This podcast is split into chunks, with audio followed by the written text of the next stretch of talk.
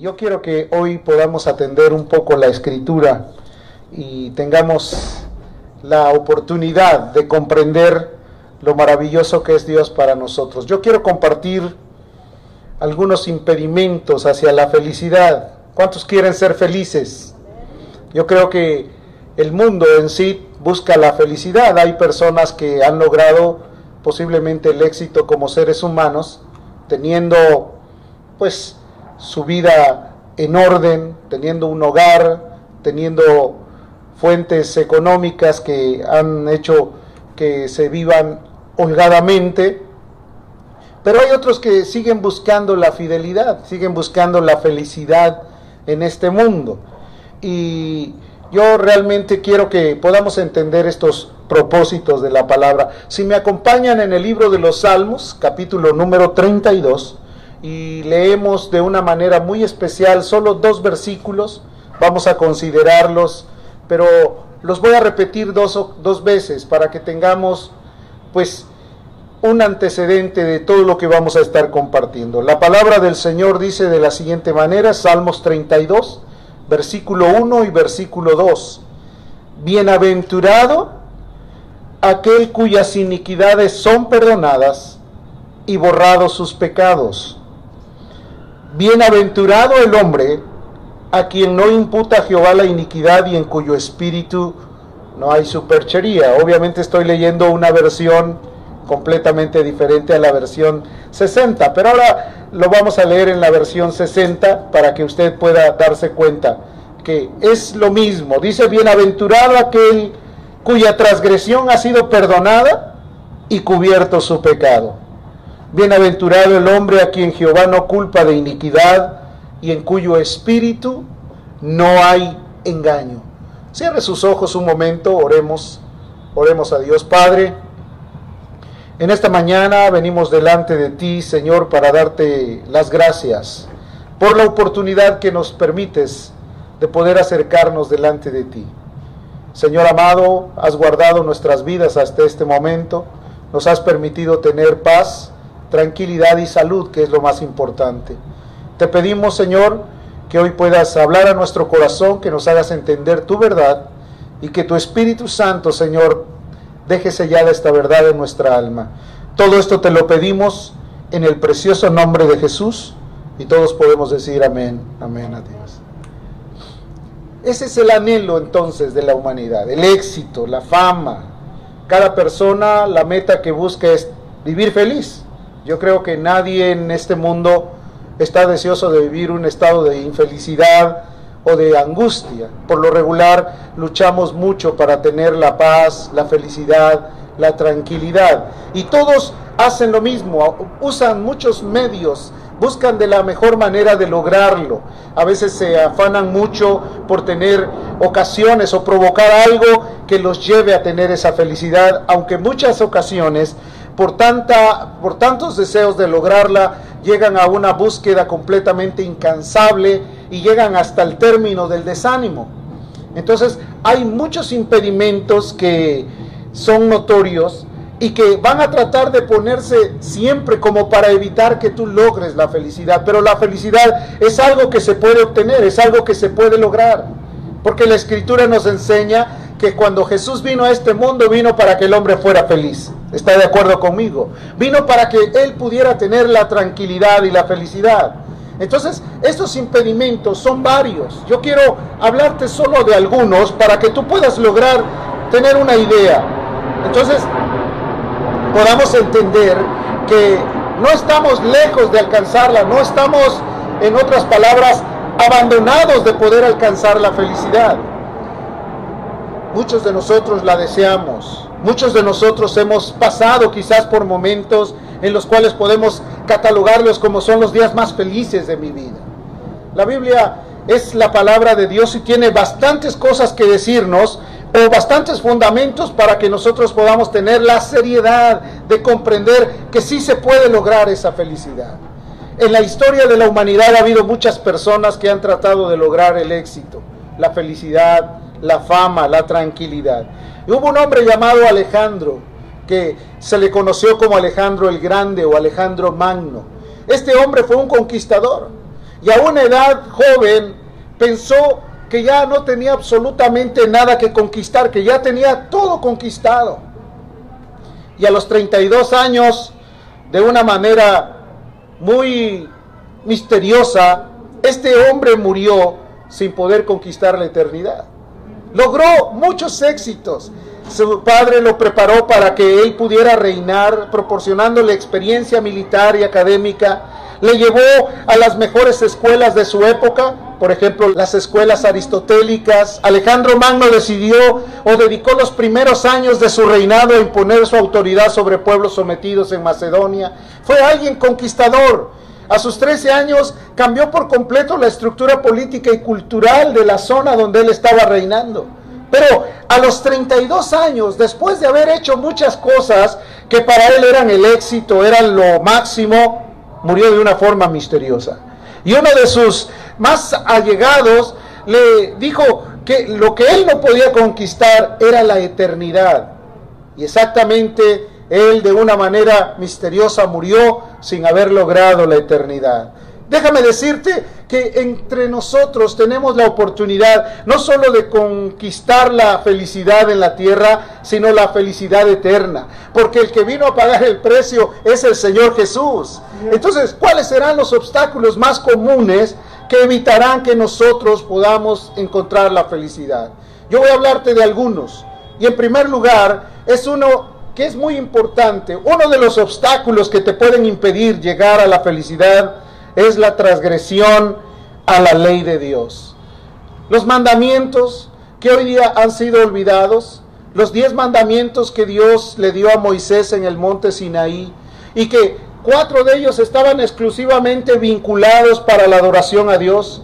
El primero era no te harás imagen ni ninguna semejanza, no tendrás dioses ajenos delante de ti, acuérdate del día de reposo, eh, no tomes el nombre de Dios para usarlo solamente vanamente. o sea, esas expresiones estaban ligadas solamente para Dios, pero los otros seis mandamientos estaban ligados para la comunicación que se tiene con el hombre. Quiere decir, en el mismo patrón de la escritura, nos enseña que estos mandamientos se fueron obviamente sintetizando en dos. Amarás al Señor tu Dios y a tu prójimo como a ti mismo.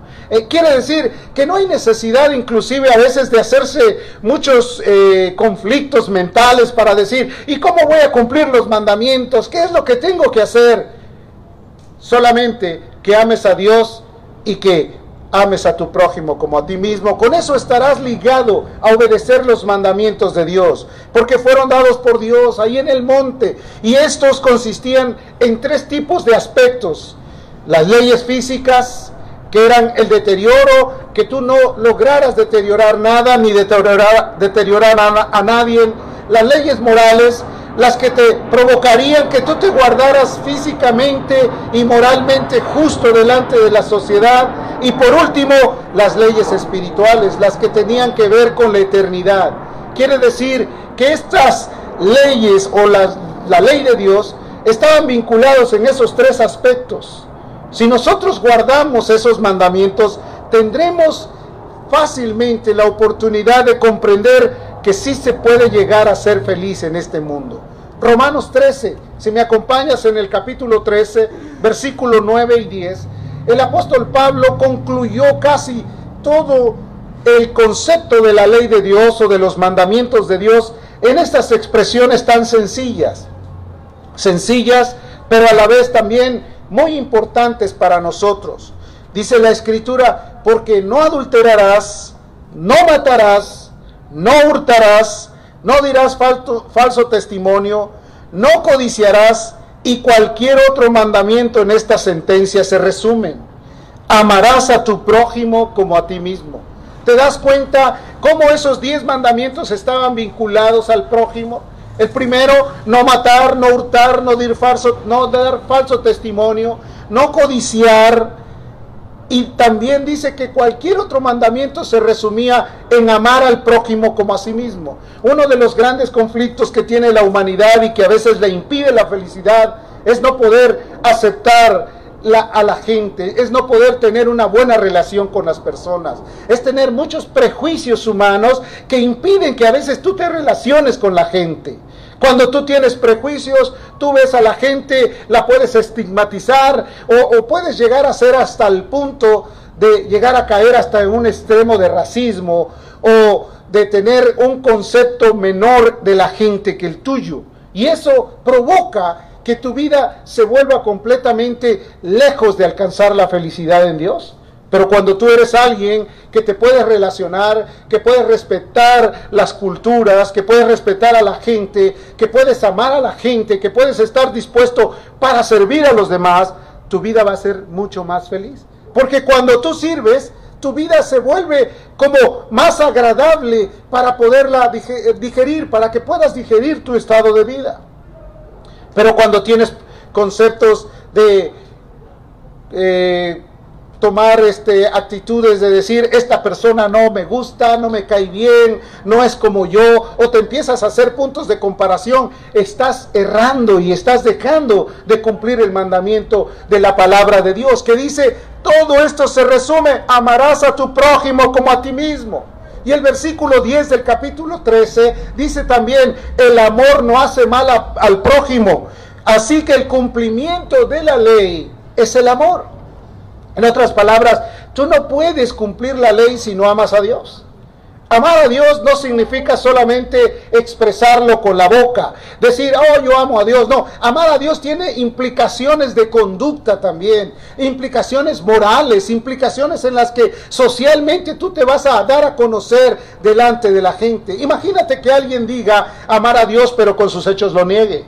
Que diga amo a Dios pero aborrezca al hermano. Que diga que ama a Dios pero no tiene ni siquiera la oportunidad de servir con alegría. Eso no puede ser. Entonces por esa causa la vida del hombre empieza a tener muchos conflictos emocionales y no llegan a conciliar la paz y la tranquilidad que sobrepasa todo entendimiento.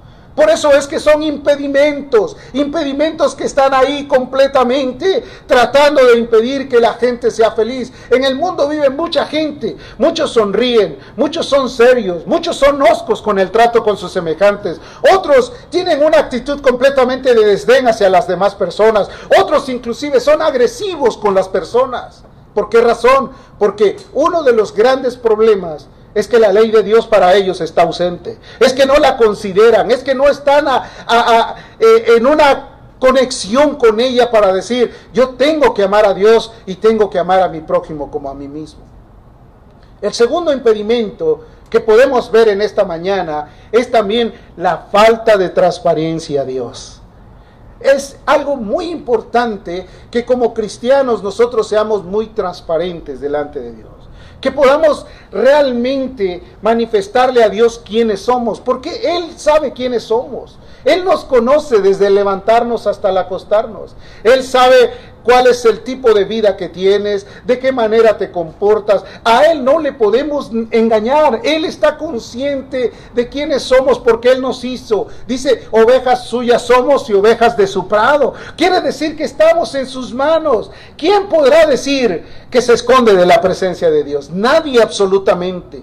Otro de los conflictos es por eso la falta de transparencia. No pueden encontrar la paz o el consenso de comunión con el Dios Todopoderoso David decía algo muy importante aquí en este Salmo 32, pero en el versículo 5 dice, mi pecado te declaré y no encubrí mi iniquidad. Mi iniquidad confesaré mis transgresiones a Jehová y tú perdonaste la maldad de mi pecado. Cuando eres transparente, tienes la facilidad de dejar caer todas tus cargas en las manos de Dios. Pero cuando no hay transparencia, pensarás que encubriéndote, tratando de esconderte, vas a olvidarte de que la carga del pecado esté sobre de ti. Al contrario, se va a agudizar constantemente. ¿Y cuánta gente vive con una carga aguda sobre su cabeza, sobre su espalda y no pueden ser libres y no pueden externar la felicidad con nadie. Sus comportamientos son muy parcos, sus comportamientos son muy eh, alejados, no tienen ese contacto, esa comunión, no quieren ver a los ojos de la gente, siempre están evadiéndose, siempre están tratando de decir que ya mejor no quiere saber nada, porque la carga del pecado es mucho sobre la gente. Pero cuando el hombre confiesa su pecado, se siente libre, deja de andar cargando ese, esa mochila al hombro, que es un mal que en lugar de hacer bien, lo, le causa mucho conflicto y mucha desesperación. En otras palabras, debe de ser muy transparente a Dios, porque ante Él todas las cosas son visibles. Ve lo que dice la Escritura en Hebreos 4, el versículo 13, nos deja ver claramente cómo de Dios nadie se puede esconder. Dice la escritura, y no hay cosa creada que no sea manifiesta en su presencia. No hay nada creado. ¿Cuántos son creación de Dios aquí?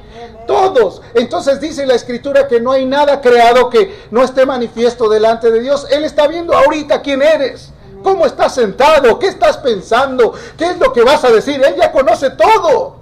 Y dice la escritura, antes bien todas las cosas están desnudas y abiertas a los ojos de aquel a quien tenemos que dar cuentas. ¿Qué quiere decir? Que todo está transparente ante su presencia.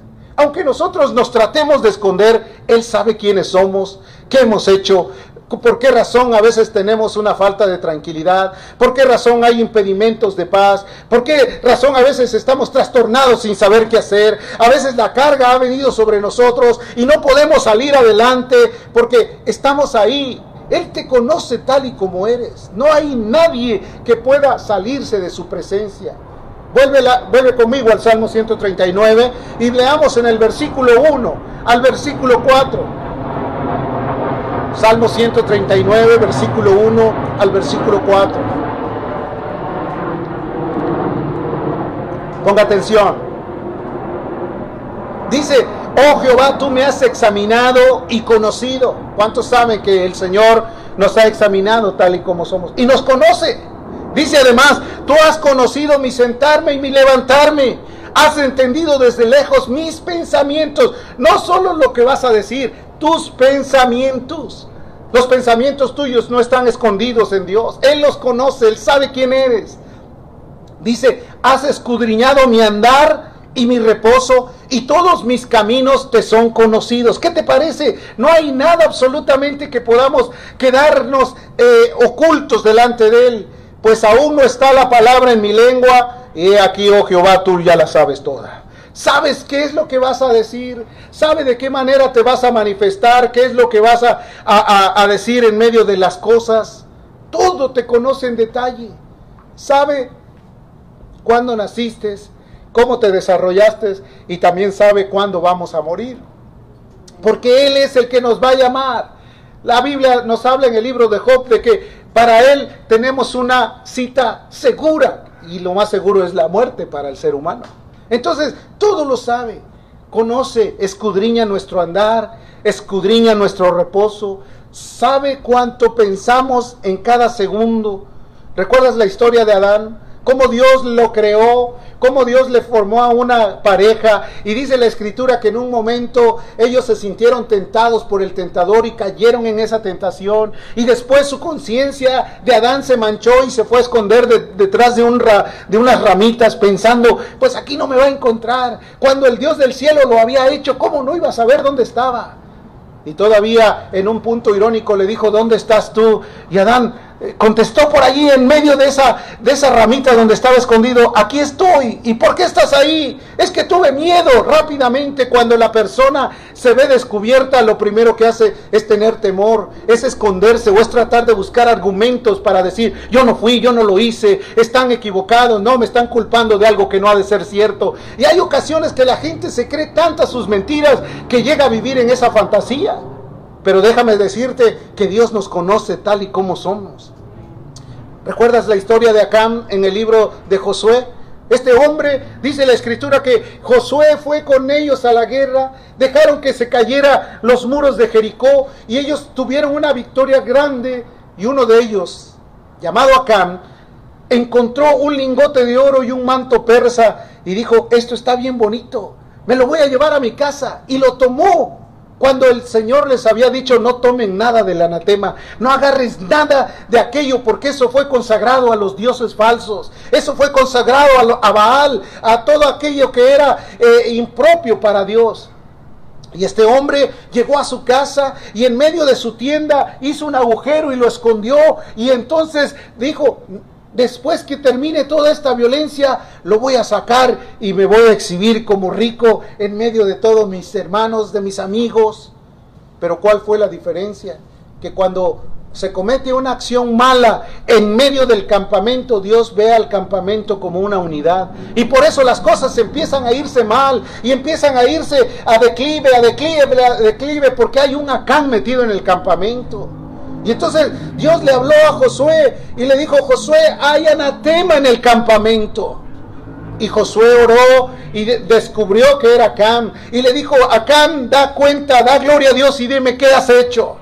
Y entonces aquel al ser descubierto dijo, mira, yo robé el anatema, yo fui el ladrón, yo robé y por esa razón estoy mal, mi corazón está perdido. Y entonces agarraron, recogieron esto, lo desecharon y después a este hombre todo el campamento lo apedreó por haber cometido ese mal.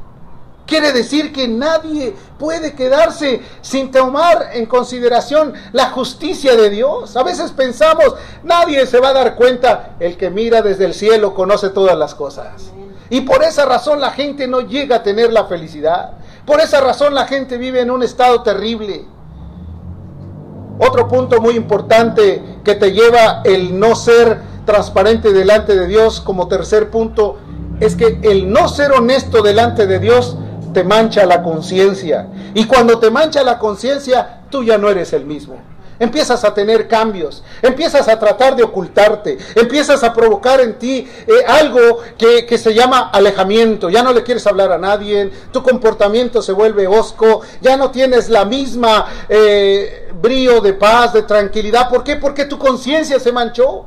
Y hay gente que se ha ocupado específicamente a manchar las conciencias con mentiras y con engaños.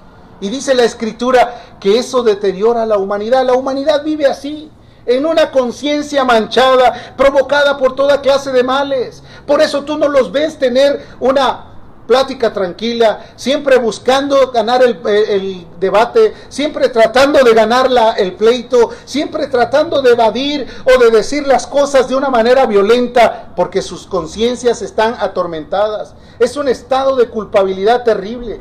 El mundo vive en un estado de culpabilidad, pero Cristo es la respuesta para ellos.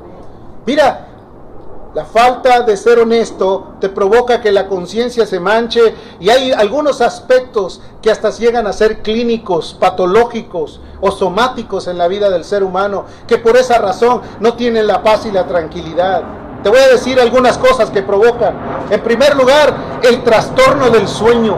La gente ya no puede dormir bien cuando está manchada en su conciencia, eh, totalmente empieza a buscar la manera de, no dormir, se está quejando, se está moviendo, no puede dormir tranquilo y todo el día anda con un sueño que parece ser que nunca ha dormido. Anda hasta durmiéndose en cualquier lado. ¿Por qué? Porque el trastorno de sueño es lo que ha provocado esa culpabilidad en la mente. ¿Qué otra cosa más? Impaciencia la gente se vuelve muy impaciente. A ver, ayúdale aquí a este hermano. La gente se, se vuelve muy impaciente. No tiene tranquilidad, no hay paz. Porque la escritura dice que no hay paz para el malo, dice mi Dios. No hay tranquilidad, una impaciencia, una frustración tremenda. Por esa falta de paz, por esa falta de felicidad, hay una ansiedad terrible ¿Qué es una ansiedad? Que llega a confundirse hasta con problemas cardíacos. La gente empieza a sentir como que empieza a sudar mucho, empieza a sentir desesperación, empieza a rascarse la cabeza, está ansioso, ya mejor sale corriendo, no quiere hablar con nadie, y, si está platicando con alguien, mejor se da la vuelta y, se, y camina como enloquecido para otro lado, porque está en un estado completamente de ansiedad, de pánico. ¿Sabes qué es un ataque de pánico? Es similar cuando una persona empieza a sentir como eh, taquicardias, sudoración, como náuseas, y dice, es un ataque cardíaco, no, es un estado de ansiedad terrible, un, un impacto de pánico para ellos. ¿Qué otra cosa más? La culpabilidad. Siempre se siente culpable. No encuentra nada. Llega al punto de causar un estado psicológico llamado bipolaridad. ¿Qué quiere decir? Que un momento está bien y otro momento está agresivo. Que un momento está feliz y otro momento está peleando. Que un momento se siente muy gozoso, aplaude y canta y todo. Y otro día anda completamente con la capa caída. La bipolaridad. Por la falta de ser transparente a Dios, su conciencia está manchada. No hay paz. Romanos 3:23 dice la escritura, por cuanto todos pecaron y están destituidos de la gloria de Dios. Todos hemos sido un día pecadores. Pero Cristo vino a redimirnos. El éxito de la vida de una persona que llega al estado de felicidad es por el amor y la misericordia del Dios Todopoderoso. El único que tuvo el poder de perdonarnos el pecado, de lavarnos de nuestra iniquidad y de hacernos limpios y aceptos en el amado es Cristo. Él lo hizo todo. Entonces, cuando esto pasa, el hombre busca caminitos más cortos, atajos para poder sentirse bien. ¿Cómo, cómo es eso? Empiezan a buscar los mejores elementos para no sentir ese estado de culpabilidad. Ve lo que dice Job. Dice, vuestras máximas son refranes de cenizas. Job capítulo 13, en el versículo 12 dice, vuestras máximas son refranes de cenizas y vuestros baluartes son baluartes de lodo. ¿A qué me refiero? Que empiezan a buscar como aquella palabra que se adapte a su daño para sentirse justificado. ¿Qué quiere decir? Usando la terminología mundana. Ah, todos estamos igual. No hay justo en la tierra. Todos vivimos de esta manera. Eh, estamos en el mismo tren y cada uno el que no cae resbala. Dicen, estamos en la casa del jabonero. El que no cae resbala. Buscando máximas de lodo. Buscando pretextos para justificar su estado completamente fuera de paz y de tranquilidad. Y entonces ¿Quién los entiende? Usando todo tipo de cosas para poder justificar su estado de incomprensión. Dios nos ha dado la oportunidad de resumir nuestra vida en su presencia, de reconocer quiénes somos.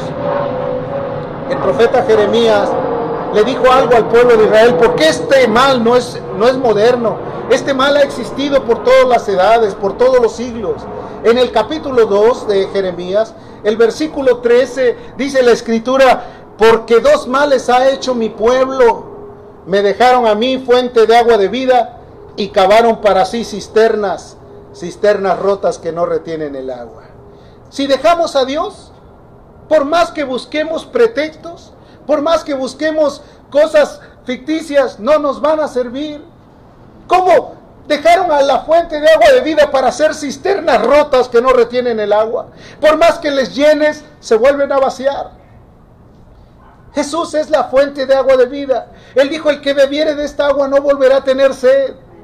En otras palabras, Él es el pan de vida. Él es el Cordero de Dios que quita el pecado. Él es el Todopoderoso. Fuera de Él no podemos encontrar nada. En Él está la paz que nosotros necesitamos. La felicidad todavía la podemos lograr si nos refugiamos en el hueco de su mano poderosa. Amén. Porque Él quiere que todo hombre sea feliz. Que tú vengas y que el tiempo que le dedicas a Dios pueda tener respuestas o resultados. Qué terrible es que hayas pasado 10, 15, 20, 30 años buscando supuestamente a Dios, pero nunca dejando tu pecado, nunca siendo transparente con Él, siempre viviendo a expensas de tu propia vida. Qué terrible sería el día que seas llamado a cuenta y digas, Señor, pero en tus plazas comimos, nosotros hicimos esto en tu nombre, y Él diga, yo no los conozco apartados de mí. ¿Por qué? Porque no se refugiaron en el Dios del cielo, no quisieron seguir el camino de Dios. Hicieron el camino que ellos quisieron a su medida. Dijeron, no, yo no le creo a nadie, yo solamente y Dios, y Dios. Y si no le creen a la gente a quien ven, ¿cómo van a creerle a aquel que no ven? Otras palabras, son puras justificaciones, baluartes de lodo, son cisternas rotas que no retienen el agua. Por esa razón el mundo vive de esta manera, querido. Dios viene para darnos vida y vida en abundancia. Jesús vino a pagar el precio para que nosotros tuviéramos la eterna confianza de vivir plenamente identificados con Él. Otro punto muy importante es el autoengaño. Porque después de no ser transparentes con Dios, se mancha la conciencia. Y lo más rápido es autoengañarse. ¿A qué me refiero? Vivir en un estado supuestamente de cristianismo, pero autoengañado. Tratando de vivir una doble moral. En la iglesia me comporto bien, pero fuera de la iglesia donde nadie me ve, ahí voy a ser como el diablo. O voy a vivir a mi manera. Entonces, eso es muy terrible. Porque las excusas que utilizan van a ser muy sutiles, pero al contrario de llevarlos a la santificación, los van a llevar a un deterioro emocional o moral. Jesús hizo un sacrificio total por nosotros. Cuando Dios lo envió, lo envió con el, toda la intención de ayudarnos de salvarnos, de darnos la vida necesaria. No podemos vivir de esa manera. Salmo 50, versículo 23 en la parte B, nos dice cuáles son las soluciones para que nosotros logremos encontrar la felicidad. Porque la felicidad está al alcance de nosotros. Él ya pagó un precio, hermano. Y yo he mencionado varias veces este texto. Dice, y al que ordenare su camino, le mostraré la salvación. Hay que ordenarlo. Y a veces cuesta, querido. A veces cuesta ordenar las cosas porque tanto tiempo, ah, es difícil decir, ahora voy a cambiar. Si ya me había hecho yo la idea de que esta era la religión máxima, la que yo me formé. Y por eso hay muchos que en lugar de sentirse cristianos se sienten gurús. Porque ellos piensan, ya tengo yo mi propia religión, esta es mi propia idea, esto es lo que yo pienso, esto es lo que yo creo pero no creen en aquel que hizo la vida, en aquel que dio la vida, en aquel que vino a morir por nosotros. Tienen su propia idea de la religión. Hermano, Cristo no es ninguna religión. Cristo vino a hacer cambios morales en nuestra alma. Amén. Cristo vino a llenarnos, a, cambiarnos, a comprarnos con su sangre, ordenar los caminos, quitar las piedras de tropiezo. A veces remover esas cosas que eh, han estado acomodadas por mucho tiempo en nuestra vida ¿Cómo duelen? Ah, ¿cómo me voy a despojar si bien que me gusta esto? ¿Cómo voy a dejar esto? El que no se negare, el que no tomare la cruz, no puede ser mi discípulo. El que no renuncia a todo lo que tiene, no puede ser mi discípulo. El que, no amar, el que amare a padre, a madre más que a mí, no puede ser mi discípulo. En otras palabras, ¿qué es lo que dice? El mandamiento te dice, ama a Dios de todo corazón, con toda tu mente y con todas tus fuerzas.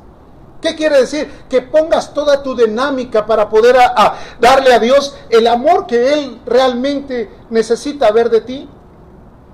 ¿Por qué crees que el cristianismo últimamente como que ha flaqueado mucho? Hay mucha gente que dice, ya, ya, ya, ya no sé si realmente Dios exista. Dios es real, querido hermano. Dios es el Todopoderoso.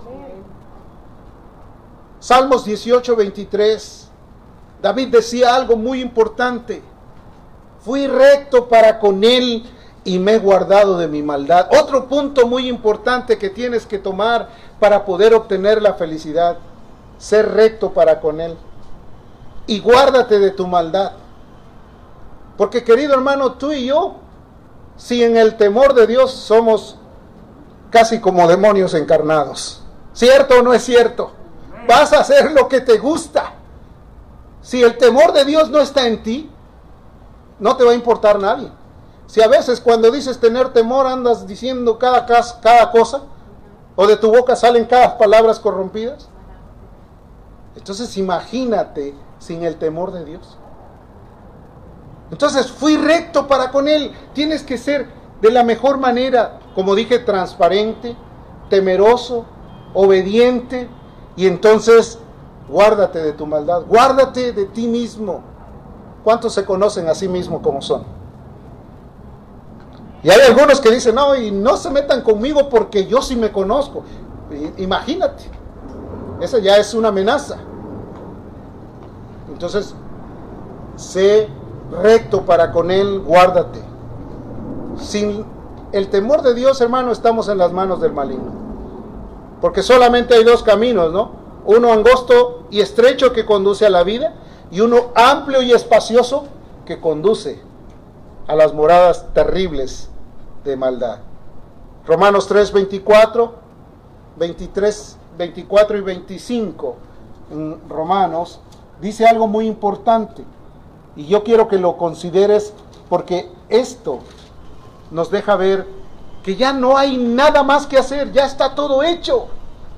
Dice la escritura en el versículo 24, siendo justificados gratuitamente mediante la redención que es en Cristo Jesús, a quien Dios puso como propiciación por medio de la fe en su sangre para manifestar su justicia, a causa de haber pasado por alto en su paciencia los pecados pasados. ¿Qué quiere decir? Dios no le debe nada al mundo, querido.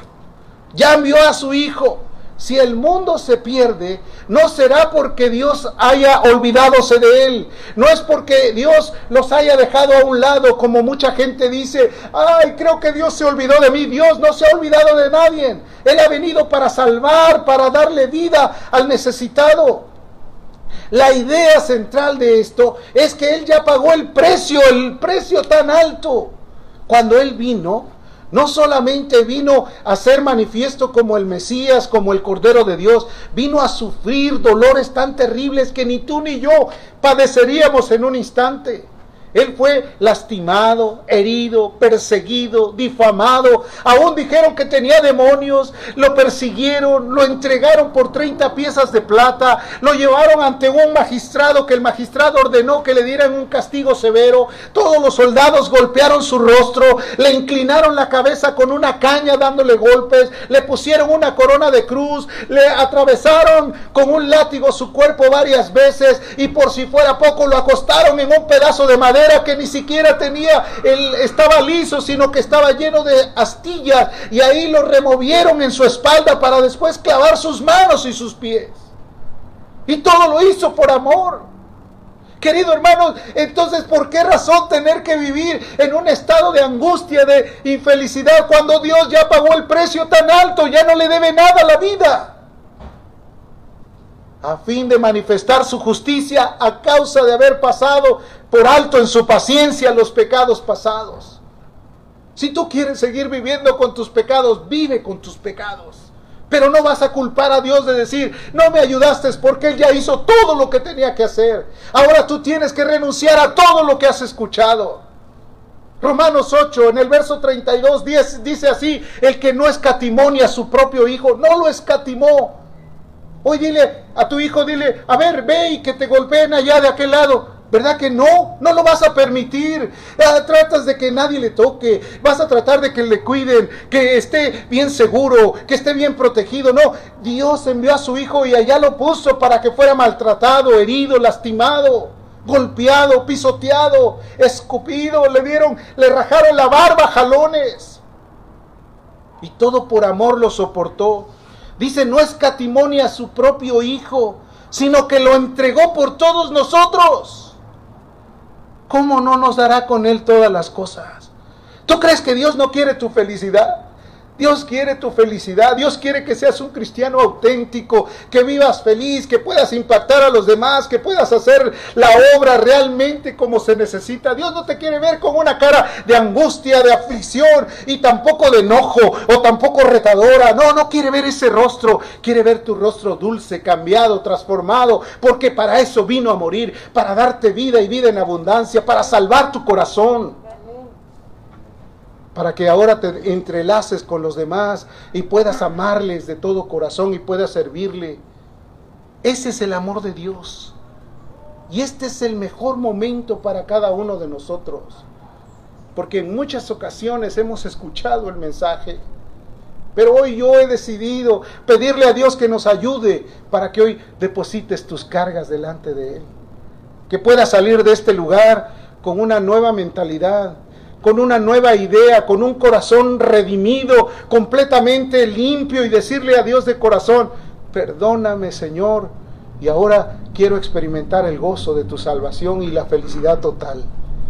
¿Estás de acuerdo conmigo? Dios quiere una rendición absoluta, un arrepentimiento total, que podamos vivir para Él como Él lo merece. Cierra tus ojitos un momento.